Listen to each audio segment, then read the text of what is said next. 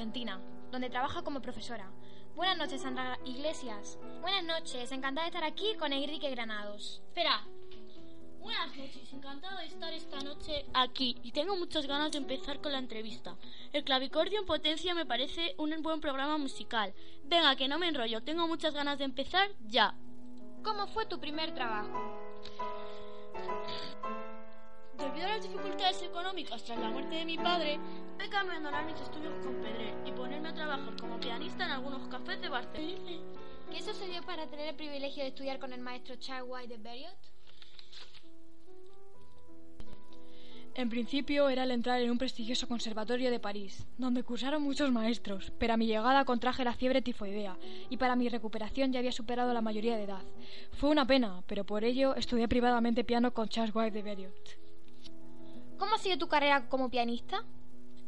En 1889 regresé a Barcelona para comenzar mi carrera como virtuoso intérprete y compositor.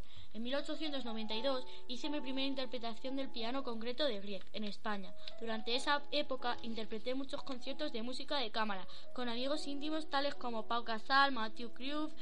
Entre 1895 y 1898 hizo la premier de varias obras teatrales, Miel de Alcarria y María del Carmen, junto a varias obras de cámara y piezas del piano. ¿Sobre qué estilo te basas para tocar el piano? Con el piano lo que yo intento representar son los estilos romántico y poético del siglo XIX que había en España en esa época. ¿Cómo es tu relación con tus padres? ¿Cuáles son tus orígenes? Muy buena, la verdad. Mi padre era cubano y mi madre una española. Pero vamos, los quería todos por igual. ¿Cómo reservaron tus padres a ver tu gran éxito? Mi madre y mi padre no daban crédito. ¿Cómo podían tener un hijo con tanto talento? Y es que ya desde pequeño era todo un fenómeno. Tan solo a los 13 años ingresé en la prestigiosa academia de la época y a los 16 dejé abiertos a todos al ganar un gran concurso con magistral interpretación en la sonata de Schumann. ¿Cuál fue el hecho para viajar primera vez a París? Pues fue tan solo por el hecho de ganar un concurso para piano. Y es que en 1887 viajé por primera vez a París, en Francia. Después, en 1889, me, me, trasladé a Barcelona, donde fui conciertista de piano y profesor, ya que aquella, aquella provincia no me gustó mucho. Cítame alguna de tus obras favoritas tuyas. Pues mira, una de mis obras más favoritas es en, de 1890 Arabesca, en 1912 Fantasía y de 1915 Madrigal. He oído que también componías obras para teatro. ¿Me puedes decir alguna? Una de mis obras más importantes para mí son en 1890 Arabesca, en 1912 Fantasía y en 1915 Madrigal. He oído entender que también componías obras para teatro. ¿Me puedes decir alguna? Sí, también componía música para teatro. Incluso se llegaron a estrenar mis grandes obras tanto en Nueva, en Nueva York como en, mi, como en mi querido Palacio de Bellas Artes, en mi tierra, Barcelona. ¿Me puedes mencionar tus etapas musicales?